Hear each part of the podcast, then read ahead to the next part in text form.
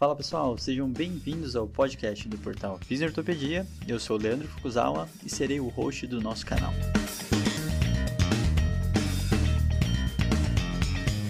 Esse podcast tem como função ressignificar o papel do fisioterapeuta em tempos modernos.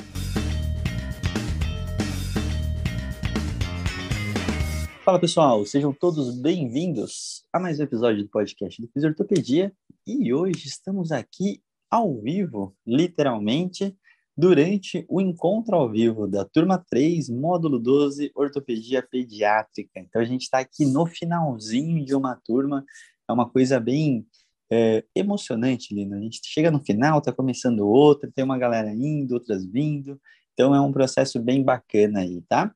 E hoje estamos aqui durante fazendo essa coisa nova aqui, de estar gravando o episódio durante o encontro, literalmente otimizando o tempo, porque não está fácil de arranjar tempo para algumas coisas, e esse tema é um tema que a gente ainda não tinha gravado, e a gente aproveita e divulga né, o, o que, que acontece dentro da pós-graduação, já que a turma 5 de ortopedia e traumatologia já está começando a ser aberta, e a gente já está conversando com a galera da fila de espera e tudo mais, em breve a gente vai fazer o lançamento oficial da abertura, turma que vai uh, ter o primeiro encontro ao vivo em fevereiro, mas lembrando que quando as pessoas entram, elas já têm o um módulo zero, já podem uh, ver a aula da Ana Maria, do Zé Siqueira, do Rafael, sobre todo o processo de profissionalismo, soft skills, gestão de tempo, a parte de habilidades socioemocionais do fisioterapeuta, bioética e questões relacionadas à tecnologia com o Rafa.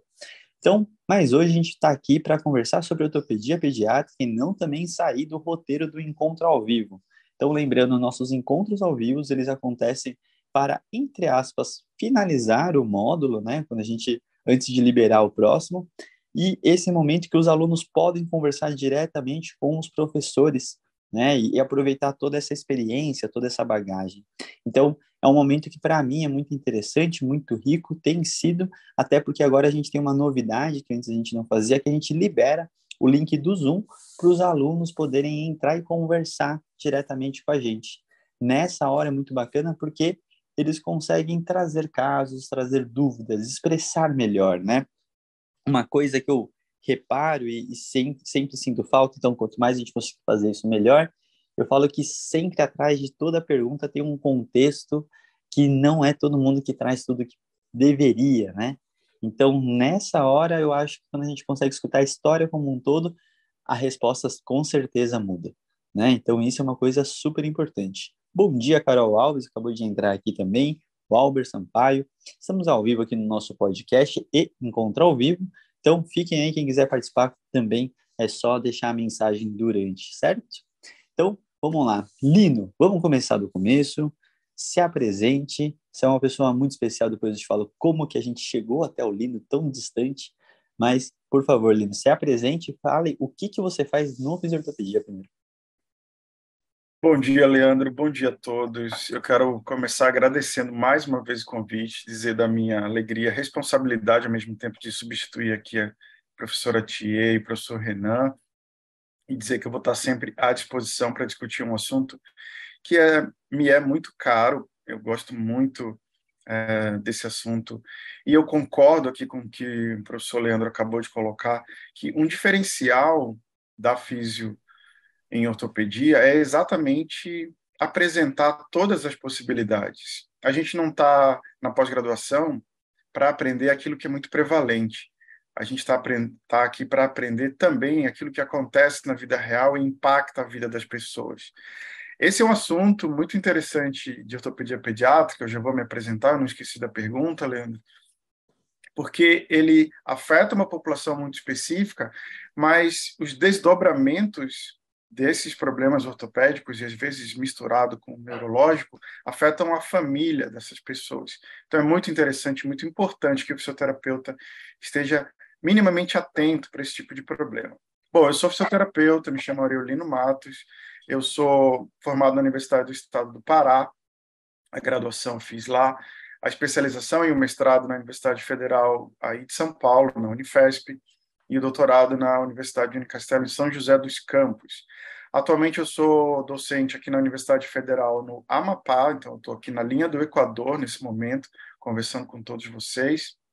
E a minha experiência com ortopedia pediátrica foi muito interessante, e durante ah, esses 10 anos que eu fiquei envolvido na Universidade Federal de São Paulo, eu fiz um mestrado na ortopedia pediátrica, com displasia do desenvolvimento do quadril.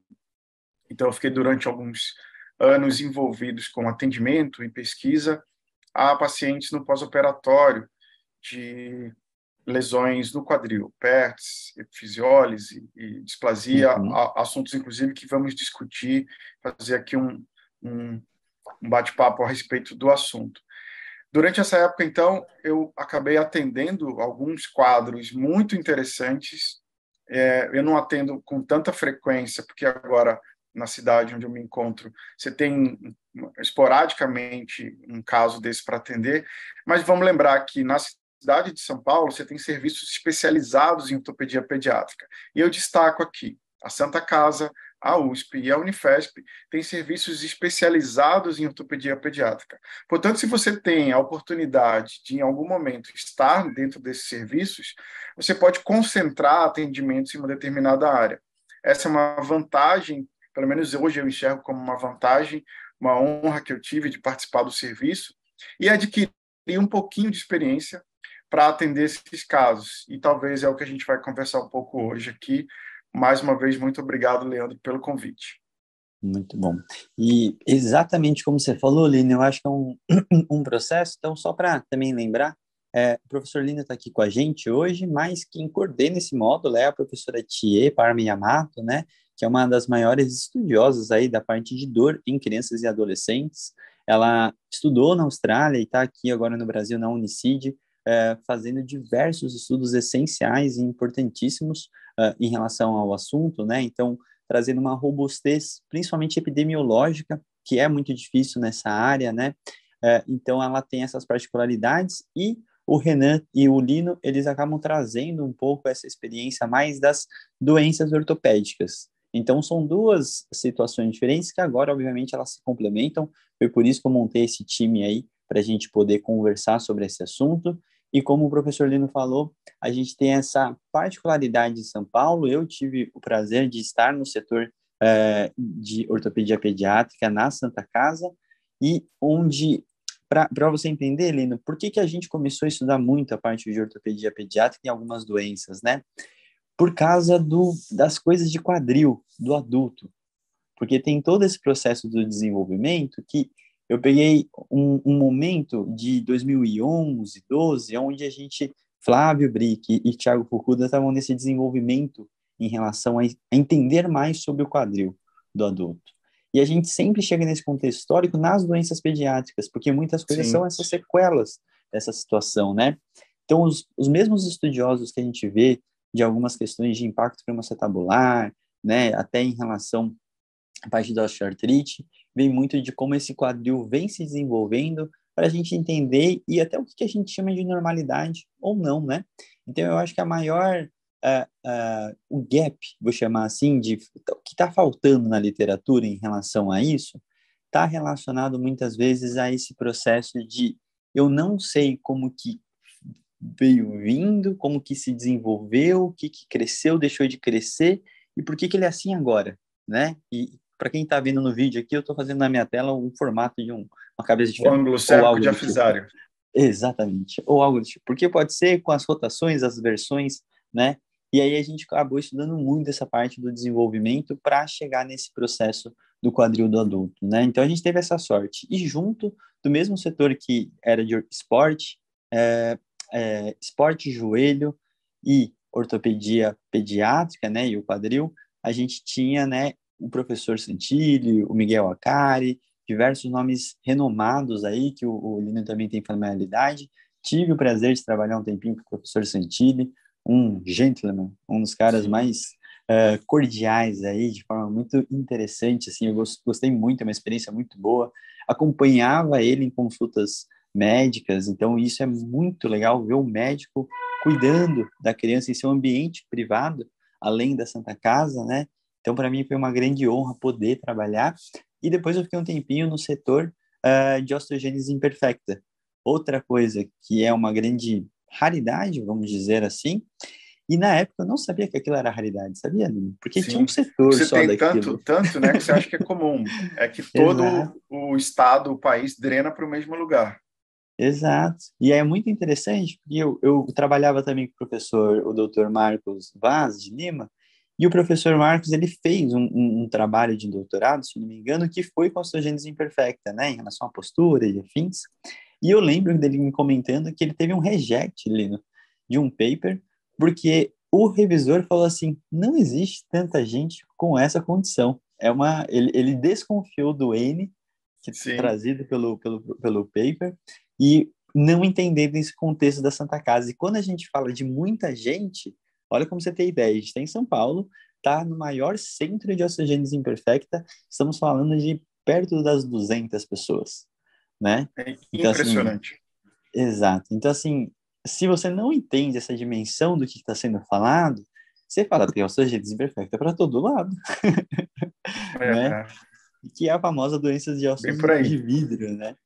Então, eu acho que é muito interessante a gente entender essas particularidades da ortopedia pediátrica, que a gente vai falar de diversas condições, que algumas têm nomes populares, né, e outras nem tanto, é, mas realmente acho que tem, tem muito a ser conversado, explorado, né, e a gente pode falar desde o do pé torto congênito, várias outras coisinhas aí.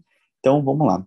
Lino, vamos começar do começo. O que que alguém que gosta da área ou até quais são as condições mais comuns, né? Por onde começa? Por onde a gente começa quando a gente fala de ortopedia pediátrica, né? Excelente pergunta, Foucault. É, eu tenho a impressão hoje, e talvez isso tenha, esse pensamento tenha sido construído também por conta dessa experiência e atualmente por conta também da interface que nós, fisioterapeutas, temos de forma cada vez mais aprofundada com a neurociência, inclusive, eu diria que é importante que o fisioterapeuta que vai trabalhar com ortopedia pediátrica, especialmente que vai trabalhar com crianças, consiga ter uma boa noção sobre o desenvolvimento embrionário do feto e das uhum. condições a qual ele pode ser uh, estabelecidas durante a gestação. Então, a gente está muito acostumado a encontrar a situação ali na criança ou no adolescente e imaginar que isso tem uma relação com esse momento agora, pós-nascimento. Contudo, muitas dessas condições, inclusive as, que a gente vai conversar hoje aqui no Encontro ao Vivo barra podcast, têm uma relação direta com o momento intrauterino. Ainda que a gente não consiga intervir diretamente, uh, nesse, nesse momento, a não ser educar a mãe para que ela tenha uma gestação saudável e exponha minimamente essa criança a riscos desnecessários, para compreender a situação e talvez intervir de maneira adequada, é importante que a gente saiba o que está acontecendo nesse momento. Vou dar um exemplo. O folheto embrionário uh, tem uma relação direta com a displasia, desenvolvimento do quadril, com o torcicolo muscular congênito e com o pé torto congênito, há uma relação bastante é, que faz bastante sentido, ainda que a gente não consiga cravar em relação a isso. E aí, depois que a gente tem a criança, nasceu e que é identificada, ou que são identificadas essas alterações, e que eu vou lembrar a vocês que elas podem, inclusive, estar associadas, é comum ter pé torto com luxação ou displasia, com toscolo congênito, e às vezes ao, ao mesmo tempo, essas condições estão relacionadas a um momento antes do nascimento. Uhum. Dito isso, uh, o outro ponto importante que eu destacaria aqui para responder sua pergunta, Foco, é que quando a gente cuida de ortopedia pediátrica, a gente está falando de um esqueleto em desenvolvimento, não só uhum. crescimento. Vamos lembrar que desenvolver é diferente de crescer, e nesse momento, crianças e adolescentes estão fazendo as duas coisas eles estão em desenvolvimento, portanto, há mudanças estruturais e histológicas muito significativas nesse momento, ao mesmo tempo em que eles crescem. E aí a gente vai lembrar aqui, isso é, faz parte também da experiência que a gente tem lá na Unifesp, que, infelizmente, por elas estarem em desenvolvimento e crescimento, também, não só lesões ortopédicas, mas lesões uh, uh, tumorais são mais frequentes uhum. no, no esqueleto nessa idade. Exatamente porque qualquer desvio em um desenvolvimento um pouquinho fora da linha considerada normal pode trazer repercussões do ponto de vista oncológico. Uhum. Então, eu diria que o fisioterapeuta tem que estar muito atento em como essa criança está desenvolvendo, o quanto isso está influenciando no crescimento, e aí depois a gente vai debater que tipo de orientação, educação, cuidado, cirurgia ou não a gente pode ter durante esse processo. Mas uh, aquela máxima da pediatria, né, que crianças não são adultos pequenininhos, isso uhum. serve também para o sistema músculo-esquelético. Então, ficar atento que alterações, a gente falou isso inclusive no módulo de dor, que dor aguda sem trauma pode estar relacionado a tumores ósseos, infelizmente. Pode ser até uma condição conhecida, eu vou trazer aqui algo muito interessante, já debatido em outros momentos, que acho que pode ser uma dúvida de alguém, a famosa dor de crescimento, né? Uhum. E que é muito comum essa pergunta surgir exatamente por pais, ou dos pais, enquanto as crianças se referem à noite, no comecinho do dia, e que está e a gente pode debater isso ao longo do módulo, tá? Então, uma visão geral, o fisioterapeuta precisa ficar atento a respeito disso. Perfeito. E eu, eu acho muito eu, o, o desafio, na minha opinião, né, Lino, quando a gente fala desse processo de uma condição em desenvolvimento, primeiro, é como eu falei antes, normalizar alguns processos, porque a gente não sabe a real normalidade do, daquilo e acaba, como a literatura acaba sendo falha nisso, acaba indo pelo, pela experiência pessoal própria do profissional, né? Isso acaba bagunçando um pouquinho, porque como a gente falou, ele faz parte de um desenvolvimento, a gente pega aquela condição dos pais, é, às vezes pais de primeira viagem, né? Toda vez que a pessoa tem o primeiro filho, filha, é, naturalmente ele não sabe o que é normal e aquele excesso de preocupação conforme cada coisa vai surgindo, né? Então, na minha opinião, isso é um grande nicho que eu não sei se as pessoas conseguem entender por essa via, porque, assim como você falou, existe grande centro em São Paulo, mas e fora de São Paulo? Se você não tem grandes centros, você pega informação aonde, né? Sim. Você vai procurar algum profissional que saiba da área. Então, você ser uma referência, você ser um ponto de, de conversa sobre esse assunto, você demonstrar que você tem esse entendimento, e eu não, não considero que precisa ser nenhum tipo de expertise muito amplo, mas de realmente você ter uma informação um pouco mais coesa, um pouco mais atualizada, né? Acaba sendo essencial para você conseguir realmente amplificar o que, que você está cuidando, né? E, e, eu imagino que tem um pouco também dessa barreira, até por isso que o Renanzinho na aula, no modo ele coloca as aulas de a, a, interações mais lúdicas e essa questão de como que interage, né?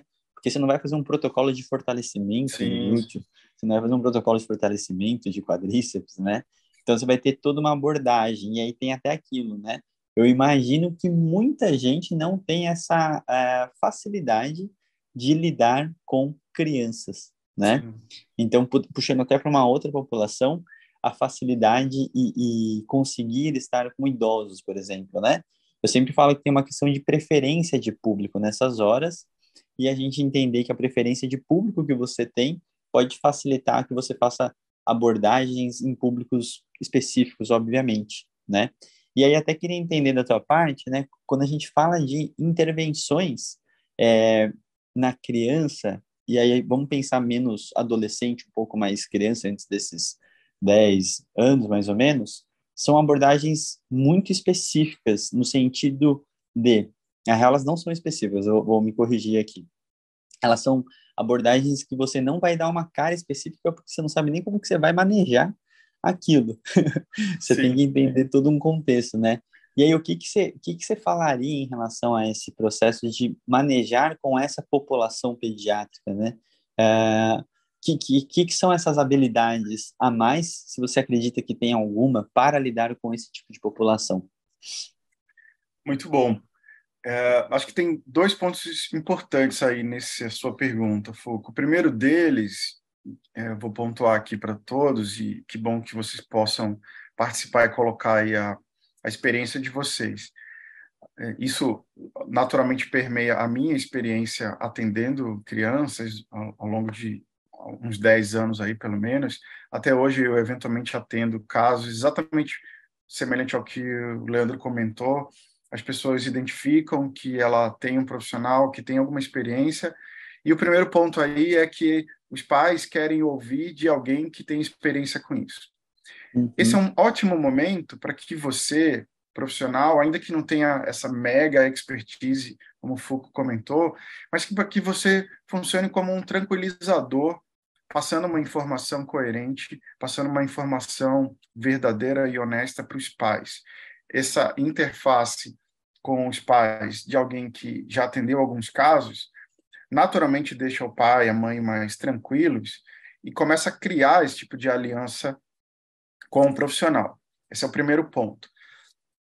É necessário, portanto, que essa confiança em que o profissional o fisioterapeuta, que somos nós que lidamos ali duas, três vezes por semana, às vezes 30, 40, 50 minutos com a criança, a gente tem a possibilidade mágica de estabelecer conexão com a família e, naturalmente, com o neném, com a criança uhum. que vai uhum. chegar ali. Estou falando neném porque você vai atender pé torto congênito, às vezes tem 20 dias de nascido. É, o último paciente que eu atendi tinha mais ou menos isso, 21 dias.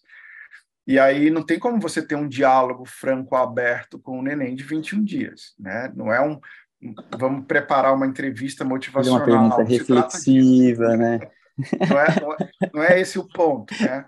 Mas você precisa ter a confiança da mãe, né? Você vai vai segurar o bebê e ela precisa estar segura que, você, que ela está entregando ali o que ela tem de muito valioso.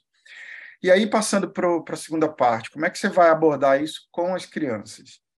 E aí a gente tem os recém-nascidos, né, petoto congênito, toscolo muscular congênito, inclusive a gente vai mostrar aqui uma imagem que eu achei muito interessante minha, sei lá, 15 anos atrás, atendendo um toscolo congênito, e que naturalmente é difícil uh, no primeiro, no segundo dia, você estabelecer um contato suficiente para que ele fique relaxado, tá? Uhum. Então, como o Foucault falou, você tem um princípio. Eu sigo um princípio do que é atender a criança com uma alteração ortopédica e que eu preciso obedecer esse princípio. Mas a forma da abordagem, se hoje o dia ele está mais inquieto, se hoje está mais quente, mais frio, eu vou ter que trabalhar isso ao longo do dia a minha experiência diz que quando você está do lado, com a mãe ao lado, o pai ao lado, a família ao lado, isso acalma a criança e facilita o nosso trabalho.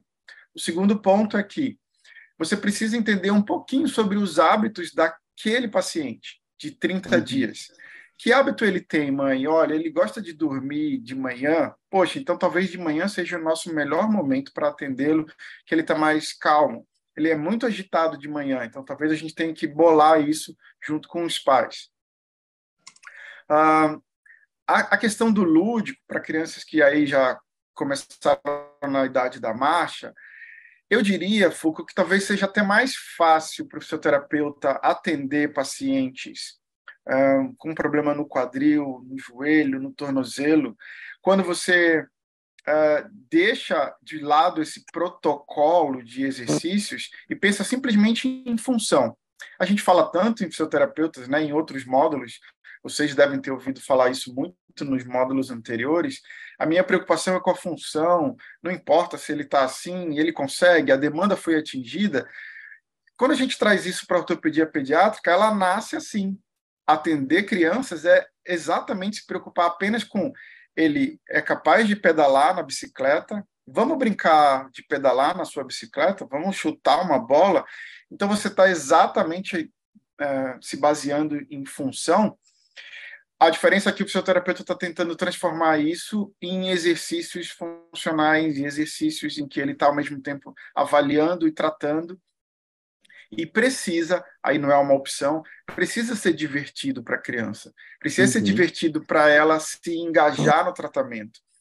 Quando a gente fala no adulto que ele precisa estar tá convencido que isso é importante para ele ficar melhor, a criança eu preciso convencê-la de que isso é, é divertido e aí ela quer fazer. Eu tenho casos da criança que não quer parar de fazer o exercício. Não porque ela entendeu da importância do exercício resistido para tal, mas porque é divertido. Ponto. talvez esse seja um princípio que norteia a nossa abordagem. Se isso funcionar, porque claro que não funciona de primeira para todo mundo, né? nem pais e nem crianças, você vai ter amplas possibilidades de tratar. Então, eu concordo com algum colega que me diga, mas Lino, é muito difícil porque eu não tenho habilidade, porque ele não me obedece. É, porque talvez a gente está partindo do princípio que você está cuidando de um adulto. Não é assim, não é a obediência. Uhum. Ele precisa se sentir envolvido, e aí isso conta o contexto, a sua empatia, o que, que você propôs para a família e eu coloco a mãe na brincadeira, o pai na brincadeira, brincadeira entre aspas, né? Aquilo ali, uhum. a terapia e avaliação. Se o contexto faz sentido, né, é, é, eu gosto muito desse ressignificar que fiz em ortopedia usa, adotei esse, esse verbo aí. Se esse contexto faz sentido para a criança e para a família, naturalmente ele vai se interessar, inclusive, em ir até o fisioterapeuta. Não importa o que você vai propor hoje para ele faz sentido, ele vai gostar, é divertido, provavelmente você vai ter mais chance de ter sucesso. Muito bom. E eu, eu gostei muito da tua fala, Lino, porque uma coisa que talvez a gente possa, e eu tento ensinar isso em diversas questões de aula, é, trazer um pouco mais dessa naturalidade da investigação. Que ele não é um momento que você para para analisar a, a, a porque isso que você falou da funcionalidade da criança, você não vai ter um comando e uma resposta tão direta. E mesmo que seja uma criança Deixa mais... ele livre. É. Exato. Uma criança de 4, 5 anos, que seja. Ele, lógico que ele, ele, ele entende os comandos, mas ele não, não é aquela avaliação que a gente faz no adulto, que é isso que você falou. Não é essa obediência, né? Sim. Esses dias a gente estava no treinamento clínico que o Guilherme toca, né? E o, o Guilherme, ele passou para mim um dia que ele não podia estar com o pessoal, e aí eu comecei a avaliar o caso que a menina trouxe para a gente durante a discussão, né? Uh, e nessa hora, a menina, ela falou de uma forma muito bacana, assim, né? Ah, eu avaliei e eu vi que ele não tinha evitação, porque em diversos momentos era tele, né? Ele pegou o celular, ele pegou isso, pegou aquilo, então ela fez aquela avaliação dele meio que durante o contexto, e não do tipo, agacha para mim ver. Sim. Né? então eu acho que você traz esse contexto transferindo para o que você está falando, que, na minha opinião, a, a criança por si só, ela traz essa veridicidade, essa coisa mais pragmática, né? E isso acaba sendo um, uma, uma habilidade a ser criada. Como que eu crio um contexto para avaliar o que eu quero dentro de uma situação mais lúdica, né? Então, isso tem uma complexidade muito grande, porque você tem que começar a pegar bagagem de outra forma, Exato. né? E o que você falou da, da confiança com os pais, né? É, essa parte, e aí eu vou dizer isso que a Tele fez isso de uma forma diferente também, aonde você sabe que a, a criança, diversas condições, é como você falou, você não vai pedir para a criança fazer, ah, todo dia sai para dar uma caminhada, né? Então assim, ou pega o joelho, dá uma dobradinha todas as vezes, sei lá, né? Você não vai ter esse comando. Quem que vai fazer isso na rotina? A pessoa que cuida, né? Cuidador. Eu vou chamar de cuidador para amplificar um pouquinho, né? Porque não é só pai e mãe, pode sim, ser tio, tio, avô, contextos extremamente diferentes, porque isso tem a ver com a regionalidade também de quem que é, né? Então, dependendo da região, quem está criando, quem que está mais próximo. Então, você precisa saber o contexto da criança, e aí eu acho que tem algumas coisas que podem ficar um pouco implícitas porque às vezes é a mãe que vem fazer o papel de cuidadora, mas na rotina é a avó que fica. Sim. E aí você tem toda essa questão de como que eu vou aproximar todo mundo que está em torno dele nesse processo, né? Então, acho que isso tem a ver com uma abordagem muito, muito bacana. E falando, né, em relação a, a, a, a condições propriamente ditas mais específicas, né, Lino? Até o que a gente selecionou para o módulo, é, elas, qual que é a complexidade delas, né? Como que a gente fica atento para essas mudanças, como a gente falou em desenvolvimento? É, tem, tem alguma regra mais geral? Porque a gente, ao invés de a gente, a gente, você pode entrar nas especificidades, obviamente, né? Mas é como eu falei, o pé torto congênito, um torcicolo congênito, é meio difícil de você saber se aquela é uma posição simplesmente de conforto da criança ou se ela está numa coisa mais rígida, né? E, e, e, e aquela coisa meio de primeira viagem, você fazer uma manobra, né, para para criança, assim, é muito complexo. Então, pensando e indo um pouco mais, mudando um pouco de assunto, um pouco mais para o exame físico propriamente dito, né? Como que a gente faz essa análise mais do exame físico propriamente dito nessas crianças, além dessas questões comportamentais que você colocou, né? Então, vamos ser um pouquinho mais específico para esse exame físico geral da criança. Muito bom, Foucault. Eu vou separar aqui em categorias. Os recém-nascidos, naturalmente, impõem aos avaliadores, me refiro aqui desde o nascimento, os primeiros meses de vida, impõe uma dificuldade natural de qualquer avaliador. Estou falando aqui do pediatra, do ortopedista pediátrico, do fisioterapeuta, da enfermeira, porque naturalmente você não tem relato da criança, ela pode chorar, é, e isso pode significar um milhão de coisas. Especificamente, essas alterações cujo módulo aborda muito bem, que o professor Renan comenta, as mais complicadas, ou é, que, que não são tão claras de você perceber, são essas alterações de articulações mais profundas. Quando você tem alterações na coluna, quando você tem alterações no quadril, algumas alterações de articulações que são bastante é, profundas, você não tem uma alteração da estrutura visível. Vou pegar como exemplo a displasia do desenvolvimento do quadril. O termo displasia ele foi substitu... ele veio a substituir o termo luxação, porque luxação se tem questões éticas, legais e anatômicas envolvidas. Um quadril não está necessariamente totalmente fora do lugar, ele pode estar tá com alguma dificuldade de se encaixar, isso é displasia, mas não uma luxação. Uhum. Contudo, ao nascimento, a primeira observação clínica, eu não percebo que um quadril está fora do lugar. Se eu não tiver o mínimo de habilidade para fazer um Barlow e um Ortolani e ter a sensibilidade, um ambiente tranquilo, ou a sensibilidade aqui na palma das mãos, eu nem imagino que isso possa estar acontecendo. Infelizmente, a gente tem casos lá na Unifesp que eu atendi de crianças com luxação bilateral, aí franca luxação mesmo, que chegavam com 14 anos de idade, vindos do, de é, interiores de outros estados, infelizmente. Então, você tem dificuldades naturais para isso.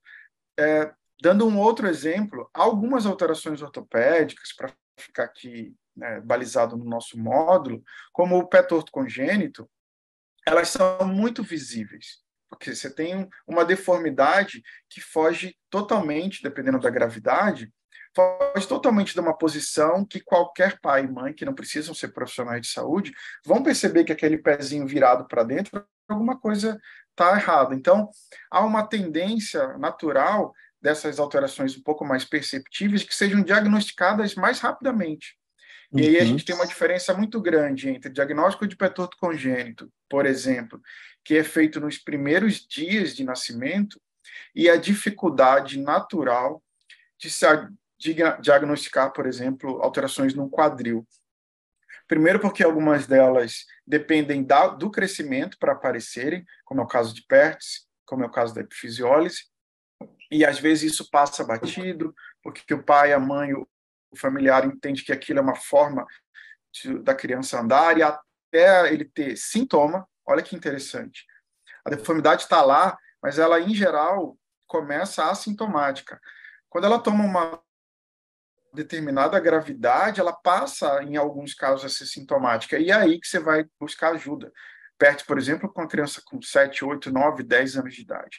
Então, você tem dificuldades naturais a respeito disso. O, que, o conselho que talvez a gente possa dar é o seguinte: você tem histórico familiar, há histórico uhum. familiar na família para esse tipo de alteração, pai, mãe, profissional de saúde que assiste o casal, fique atento. Então, peça uma avaliação mais. Ou então você mesmo investigue, Uh, vou contar para fechar a resposta uma história curiosa. Toscolo muscular congênito, que é a criança ficar com o pescoço inclinado para um lado mais que o outro, em geral, passa batido pelo profissional de saúde ao nascimento, mas é a mãe que percebe, porque ela que tem contato 24 horas. Isso é muito uhum. interessante orientar pai nesse sentido. Muito bom. E, e eu acho que tem uma questão, né? Eu acho que uma das situações que a gente precisa aprimorar para saber lidar bem são as fases desenvolvimento motora da criança, né? E começar a entender, né, aquela dificuldade de descarga de peso de uma criança, que eu acho que é um ponto um pouco mais fácil de perceber, né? No, num geral, num padrão de uma condição natural, é difícil você ver uma criança mancando, né, por longos períodos, por exemplo. Então, uma dificuldade de, de, de daquele momento, né, que ele está começando, né, seus oito, nove meses, começando a ter um pouco essa destação, todo esse desenvolvimento, acaba sendo muito importante, né? E aí ele é um pouco, vou fazer, não, não ia fazer, vou ia fazer uma analogia melhor não, mas é um pouco daquela questão de tipo, como que eu sei que aquilo é realmente algo doloroso, né? Como que eu vou colocar essa queixa? Porque aí eu vou entrar num outro assunto que é do domínio da TIE, que é a parte de dor pediátrica, aonde a gente não deixa de estar tá, uh, iniciando uma experiência de um trauma, né? Sim. Com uma interpretação, uma percepção ainda em construção, de mundo, né, de qualquer coisa, né, não tem nem a questão do self, né, do que, quem Sim. é ele no espaço, né, ele não consegue se conhecer.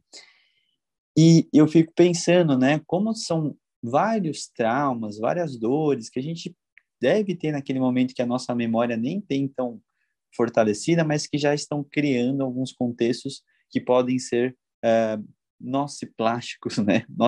Plastificadores, vamos pensar assim.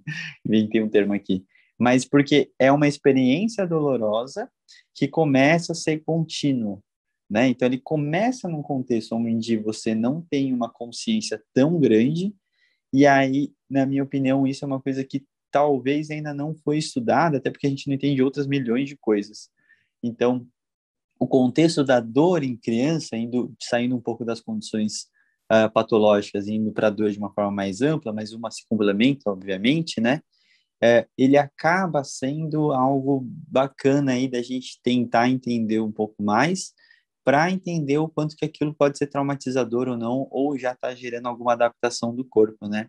Então, uh, naquele momento eu acho que a gente tem, tem um, um, um contexto, e aí eu queria que você pudesse explorar um pouquinho mais, quando a gente fala dor em crianças, né?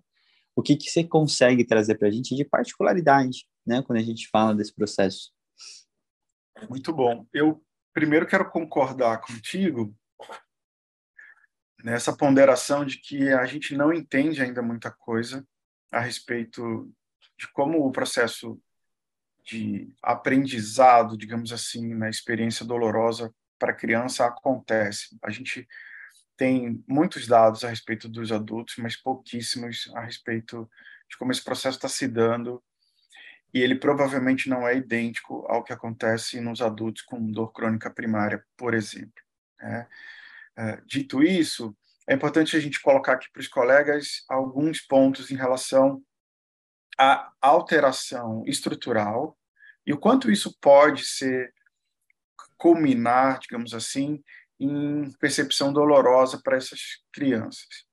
Em princípio, Foucault, colegas, essas alterações, algumas delas em maior ou menor grau, elas não são extremamente dolorosas até onde a gente conhece, mas isso começa a evoluir. Exemplos: a displasia do quadril, é essa mobilidade excessiva, digamos assim, da cabeça femoral saindo e voltando, saindo e voltando, infelizmente provoca uma plasticidade daquela cápsula do quadril.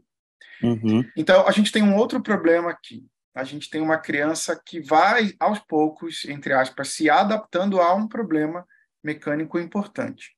Contudo, em algum momento da vida que a gente também não tem certeza como acontece, a gente só sabe mais ou menos a faixa etária que isso vai acontecer, aquilo vai gerar dor, especialmente depois da idade da marcha. Antes, não, uhum. nem tanto, a gente não tem essa informação de que pacientes com quadril fora do lugar, por exemplo, sintam dor, mas em, depois do momento em que ela começa a andar, o desconforto aparece. E não específica ou necessária ou exclusivamente na articulação afetada, mas nas regiões laterais, então, na pelve, na sacroiliaca, um pouco na lombar, e assim bastante inespecíficas do ponto de vista do relato da própria criança. Incomoda, mas eu não sei bem dizer o que é. mas tudo bem, eu continuo pedalando, eu continuo correndo. Então a gente já sabe que sim, crianças sentem dor. lembro muito bem da professora Tia comentando né, no módulo passado que é um mito a gente desconsiderar que criança não sente dor e que aquela dor em geral são é, questões que vão se resolver sozinhas e que a gente não deveria dar a, a atenção devida, isso é um mito. A gente precisa entender, conhecer para atuar e atuar para prevenir ou remediar, se for o caso. Então, acho que esse é um, um paradigma que precisa ser quebrado desse ponto de vista. Às vezes isso faz parte da cultura, da nossa formação, inclusive, de que caiu, machucou, não foi nada, só para dar aquele beijinho que vai passar, mas nem toda condição é assim. Uh, e talvez a outra dificuldade que a gente tenha aqui é que eu também não sei a resposta precisa, mas desse ponto de vista do, da ponderação que você levantou é quão habilidoso é o corpo humano nessa fase de crescimento e desenvolvimento para se adaptar e talvez em maior menor grau sentir quando isso for absolutamente necessário indicar, olha, tem alguma coisa que precisa ser feita porque está me incomodando, e o quão habilidoso esse mesmo corpo é para compreender que essa alteração estrutural grande, às vezes, faz parte agora do meu corpo e eu vou crescer assim. E às vezes eu nem necessariamente vou ter dor. Eu digo isso porque eu tenho pacientes adultos com pé torto que passaram a doer depois de adulto. Por quê? Porque ele aumentou de peso. Porque hum. o corpo vinha adaptado e está tudo bem. Só que agora eu mudei tanto a minha estrutura que não, agora eu não estou adaptado para tal. Um quadril uh, que passou por uma cirurgia e não ficou boa, tenho pacientes adultos e ele vinha magrinho, baixo peso e está tudo bem. Agora ele mudou drasticamente. E agora não, eu não estou adaptado a isso. Olha o que está acontecendo, agora eu tenho dor nesse quadril. Uhum. Então, a gente tem aí dois momentos muito importantes que você citou. A fase de desenvolvimento e talvez o potencial de plasticidade seja gigantesco, formidável, e isso pode ser bom e ruim, e a fase adulta, em que eu vou colher, infelizmente, os frutos disso. É, essas dúvidas fazem parte também aqui da. E eu concordo que isso daria muito boa pesquisa. Fica a dica aí para o pessoal que está nos ouvindo e para a gente mesmo, por que não? muito bom. E é realmente, né? É, é, ele, é uma, ele é uma massinha fresca, né? Nesse corpo, né? Esse, esse cérebro. Então, essa quantidade de estímulos que se recebe, e é uma das coisas que também até. E é, essa acho que é uma parte é, complexa do assunto, aonde a gente não tem um entendimento muito aprofundado do passado, no sentido de como que as coisas desenvolvem, e a gente está com outra, outro comportamento de sociedade. Então, o, a quantidade de estímulo que as crianças recebem hoje já é diferente, né? Então, a gente não tem a naturalidade de como o quadril se desenvolveu como um todo, né? Os follow-ups grandes e interessantes de anos e anos, né? Vou dar um exemplo muito mais fácil de todo mundo entender. Quem é da época é, a minha época, o finalzinho pegou um pouco, mas do Lino é muito mais do, do, do, da botinha, né? Sim, sim. No caso de um pé plano, por exemplo. Então, isso é um grande desentendimento da natureza do desenvolvimento de alinhamento de membro inferior, de uma forma bem muito macro, né? Então, esse desentendimento que a gente tem, e aí esse processo... Um grande desserviço Exato, hoje a gente sabe que é um desserviço. Sim. Mas, de qualquer forma, né, olha a complexidade de você pegar muitas crianças, acompanharem elas por longos períodos, entender a radiografia delas e entender se aquele pé plano, do que a gente nem sabe o que é plano, o que não é plano, obviamente nos extremos sim, mas não, em alguns, algumas margens não, para entender se aquilo desenvolveria lesões como um todo, né? E aí tem todo esse processo que você falou que eu achei muito bacana de, de adaptação. Eu já atendi muita displasia de quadril no adulto, né? Aonde ele ensina muito para gente esse processo de as alterações estruturais não estão relacionadas com a dor. Sim. Então, dificilmente eu tratei algum paciente dessa, onde a queixa principal era na articulação Exatamente. Si, com, Exatamente. com a alteração. Então, é muita dor lombar, uma dor no ombro. Eu lembro trabalhava numa academia de dança, eu, uma paciente foi uma das primeiras, ela me marcou muito porque eu, eu desconhecia do assunto, né? E aí você tinha aquele neoacetábulo aqui formado, né? O pseudoacetábulo formado, e fui conversar com todos os médicos da Santa Casa, uma época boa de investigação para várias situações, e eu lembro de um médico claramente, e, e olha como é engraçado, né, pelo contexto, o médico nessa hora ele consegue normalizar para você, falar assim, fica tranquilo, não mexe, que ela já está adaptada assim, só que se você falar com algum outro médico numa condição normal, ele vai me reclamar de dois, três diferenças de comprimento de membro inferior. Eu falo assim, pô, tô entendendo agora que ele se preocupa que ele não se preocupa, né? Então, é, é, são coisas contrastantes, né? Mas eu acho interessante pensar, né? Uma grande adaptação aonde a queixa dela nunca foi em relação ao quadril, nunca teve braço de alavanca, nunca teve um glúteo médio que funcionou como deveria, né? Era uma discrepância importante, né? Se eu não me engano, era uns 12 centímetros, e aonde ela realmente andava num ponto e vírgula, assim, que eu, que eu brinco de... Era uma, era uma marcha bem diferente. Primeira coisa que eu pensei, vou alinhar esse corpo, né? E aí o médico falou assim, alinhar para quê? Ela tem 60 anos, ela vive assim há 60 anos, Exato. né? E aí, o que, que você quer normalizar aí, né? Então eu lembro, eu fiquei muito chocado com essa, entre aspas, bronca que eu tomei, que o médico foi realmente um, um, um ele me deu uma aula disso, e aí radiograficamente é assustador, né, Lino? Então, assim, depois disso. E, e, e, como o processo da dor em si, ele acaba é, sendo essa construção que a gente vai ganhando na vida, né? Eu acho que tem tons aí que são importantes, como você falou. A adaptação que aquele corpo está fazendo numa situação anormal, não fisiológica, não necessariamente a construção da dor junto, né? Sim. Então, isso é um, é um, é um, foi um ótimo ponto que você colocou. Dá bom dia para o Micael, que entrou na aula aí também. Fala, Micael, tudo bem? Esse cara aí, ele grava o podcast com a gente, e aí eu vi que ele está ganhando todos os prêmios com o doutorado dele, já está no pós-doutorado, deve estar tá publicando mais coisa ainda. Eu ouvi Mas... esse podcast, parabenizei, ficou muito bom o episódio. Ficou, ficou. Falei, caramba, alguém que estudou oclusão vascular sem ser o Flávio. Minha, minha única referência era o Flávio. Agora achei alguém que publica pra caramba sobre, mas muito bom. Voltando para a ortopedia pediátrica. É, mas muito bom. Lino, a gente está chegando em seus momentos finais. Acho que a gente conversou de uma forma bem abrangente, né? Sem entrar em especificidades que a gente vai entrar agora quando falar com os alunos, né? É, então, o que, que você teria? Vou fazer o que a gente faz a brincadeirinha no, no 3x3 que a gente fala, tá? do que a gente conversou. Quando a gente falar de ortopedia pediátrica, quais são os três principais pontos para se saber sobre ortopedia pediátrica? Ótimo, Foucault. Uh, bom, eu vou resgatar, acho que nossa primeira pergunta aqui de hoje, que é necessário que o profissional de saúde, não só o fisioterapeuta ali, tenha mínima compreensão sobre o processo de desenvolvimento das crianças e lembrar, que acho que esse é um destaque necessário, que desenvolver não necessariamente significa ir na direção errada. Uhum. Vamos lembrar que, às vezes, o, o fato de a criança estar em desenvolvimento é nosso aliado.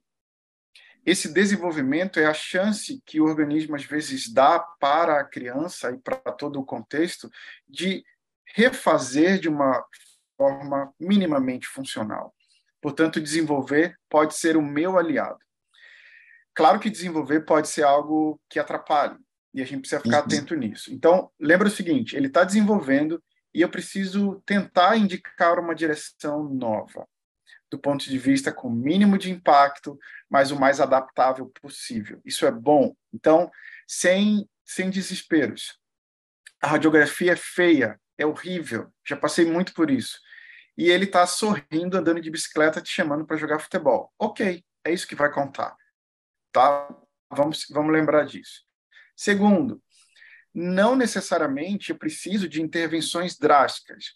Vamos lembrar o seguinte: o organismo que sofreu uma intervenção drástica muito cedo vai ter que conviver com ela por muitos anos. Então, uhum.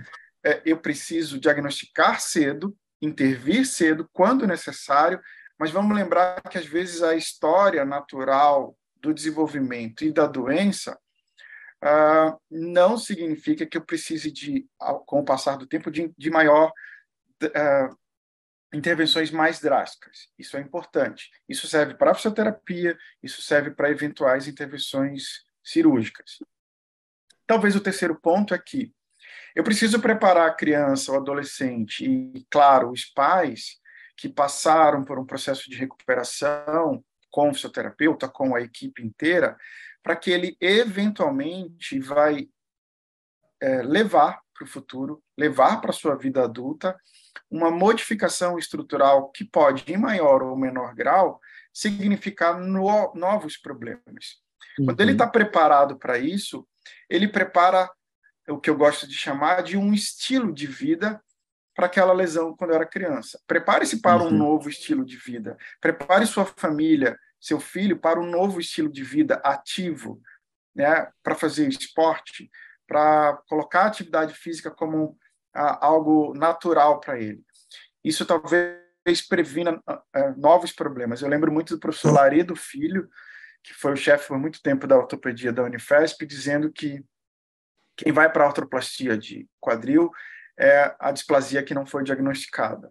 Isso me marcou muito essa frase. Então, uhum. se a gente então acabou o meu trabalho como fisioterapeuta naquele último dia de sessão, mas se eu puder educar a família e a criança para mudança no estilo de vida, eu talvez previna novos artroplastias no futuro ou qualquer outro problema. E, claro, estudar, se dedicar e, e atender com muita com muito amor mesmo essas crianças, que acho que essa empatia atender família e criança, eu lembro de muita gente falar, ah, isso é muito difícil, como que você atende criança? Bom, alguém tem que fazer esse trabalho. E por que não fisioterapeuta? Sim, perfeito. Lino, então vamos lá, próximo. Três coisas para não se fazer na ortopedia pediátrica, ou se você quiser trocar, três mitos, né? Acho que três mitos é bacana também.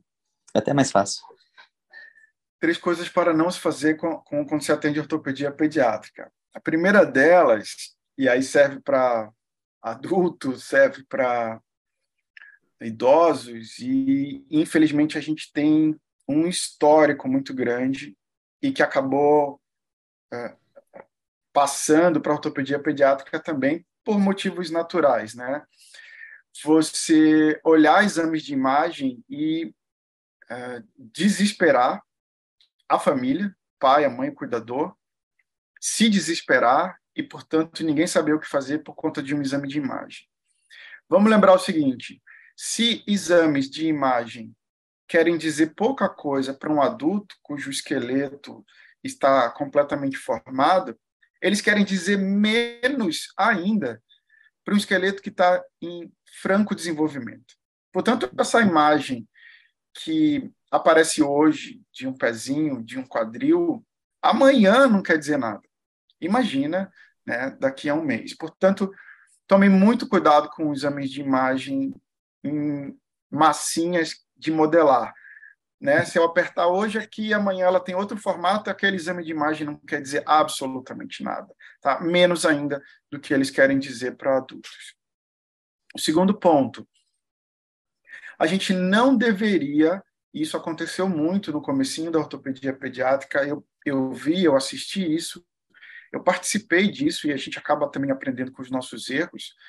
A gente não deve suprimir a atividade física de crianças, a não ser naqueles casos em que pós-operatórios em que isso é absolutamente necessário. Não diminua o ritmo de atividade física das crianças. Eu me refiro a agora você para de fazer isso, agora você não deve fazer mais aquilo.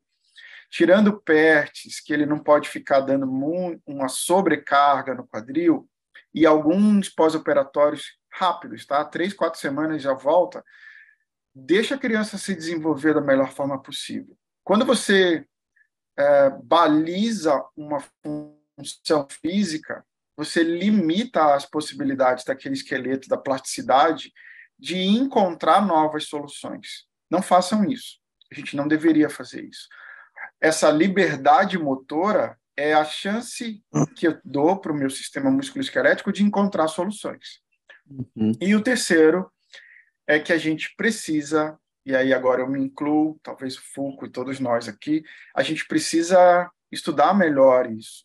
Nós, fisioterapeutas, clínicos, pesquisadores, a gente tem poucas fontes para onde beber da ortopedia pediátrica. E eu acho que é uma responsabilidade nossa. Por quê? Porque eles não são economicamente ativos, então a gente não faz pesquisa? estou fazendo uma crítica aqui, tá? A gente precisa de mais estudos a respeito desse assunto para que fundamente nosso diagnóstico e intervenções. Eu esperei o finalzinho aqui para fazer a autocrítica e também, porque não, a, a todo o sistema. não, perfeito, perfeito. Eu, na real, você já entrou um pouco na última pauta, né? É, mas deixa eu só, eu ia fazer um comentário, acabei esquecendo. Eu vou lembrar durante. E agora seriam três tópicos principais que você acredita serem importantes a serem descobertos, né? Como, como dizer, emergentes na questão da ortopedia pediátrica. Eu é, fiz né, durante um bom tempo ortopedia pediátrica diariamente. E eu sempre tive essa impressão de que não estava muito claro do ponto de vista da evolução temporal e de critérios diagnósticos quando determinada criança com determinado problema ortopédico precisa de intervenção. Isso parece muito mais claro em adultos hoje para nós fisioterapeutas, quando é que ela precisa de uma intervenção é, conservadora, para usar aquela palavra antiga, quando ela precisa de uma intervenção cirúrgica. Todas as vezes em que eu fiz essa pergunta para especialistas, meu orientador na época é um cirurgião é, muito competente, é, dependia do feeling do profissional. Olha, quando eu avalio, eu acho que isso aqui agora já é cirúrgico. Por quê? Porque eu tive uma experiência prévia, a gente não tem esses critérios muito bem definidos.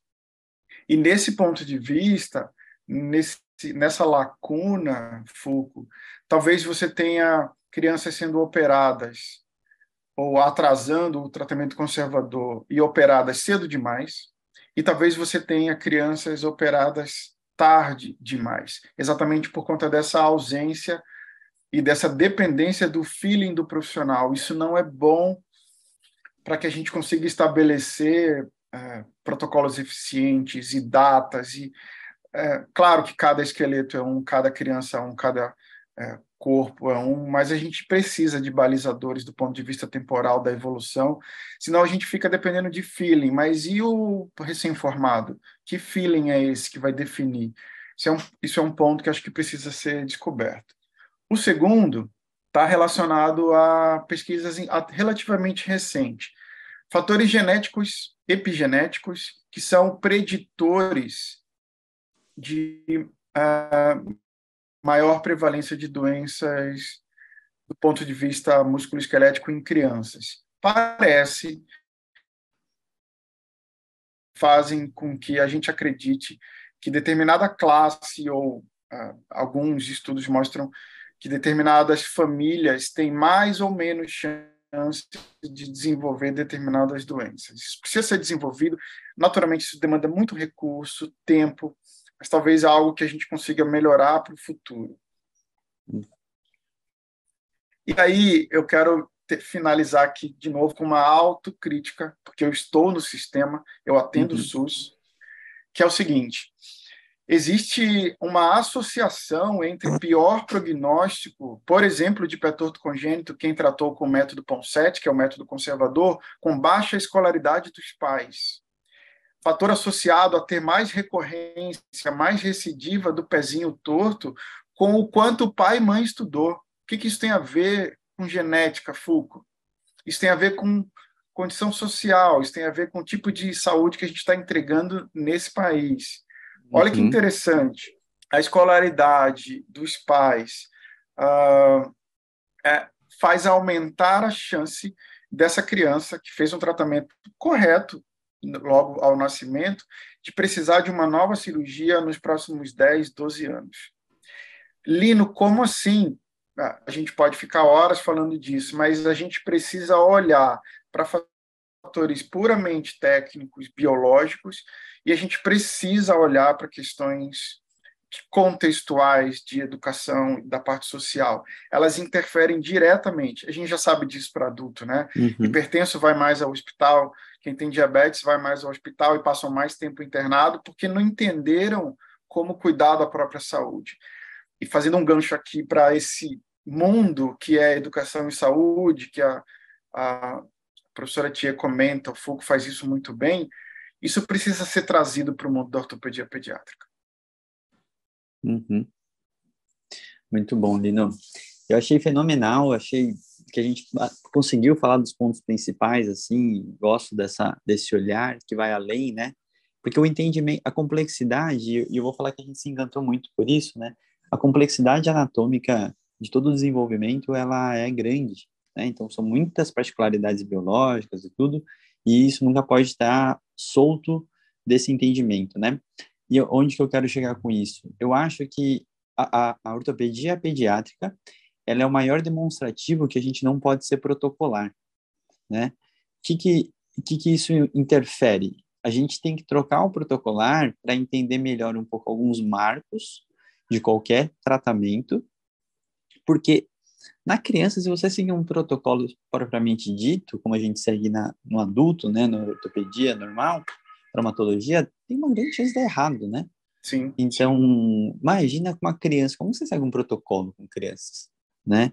Então, eu acho que nessa hora você conseguir desenvolver e entender os marcos e os princípios da reabilitação do que ganhar em cada fase, até para você fazer todo o entendimento se o desenvolvimento está adequado ou não, ele é o grande desafio, na minha opinião, dentro da ortopedia pediátrica, né?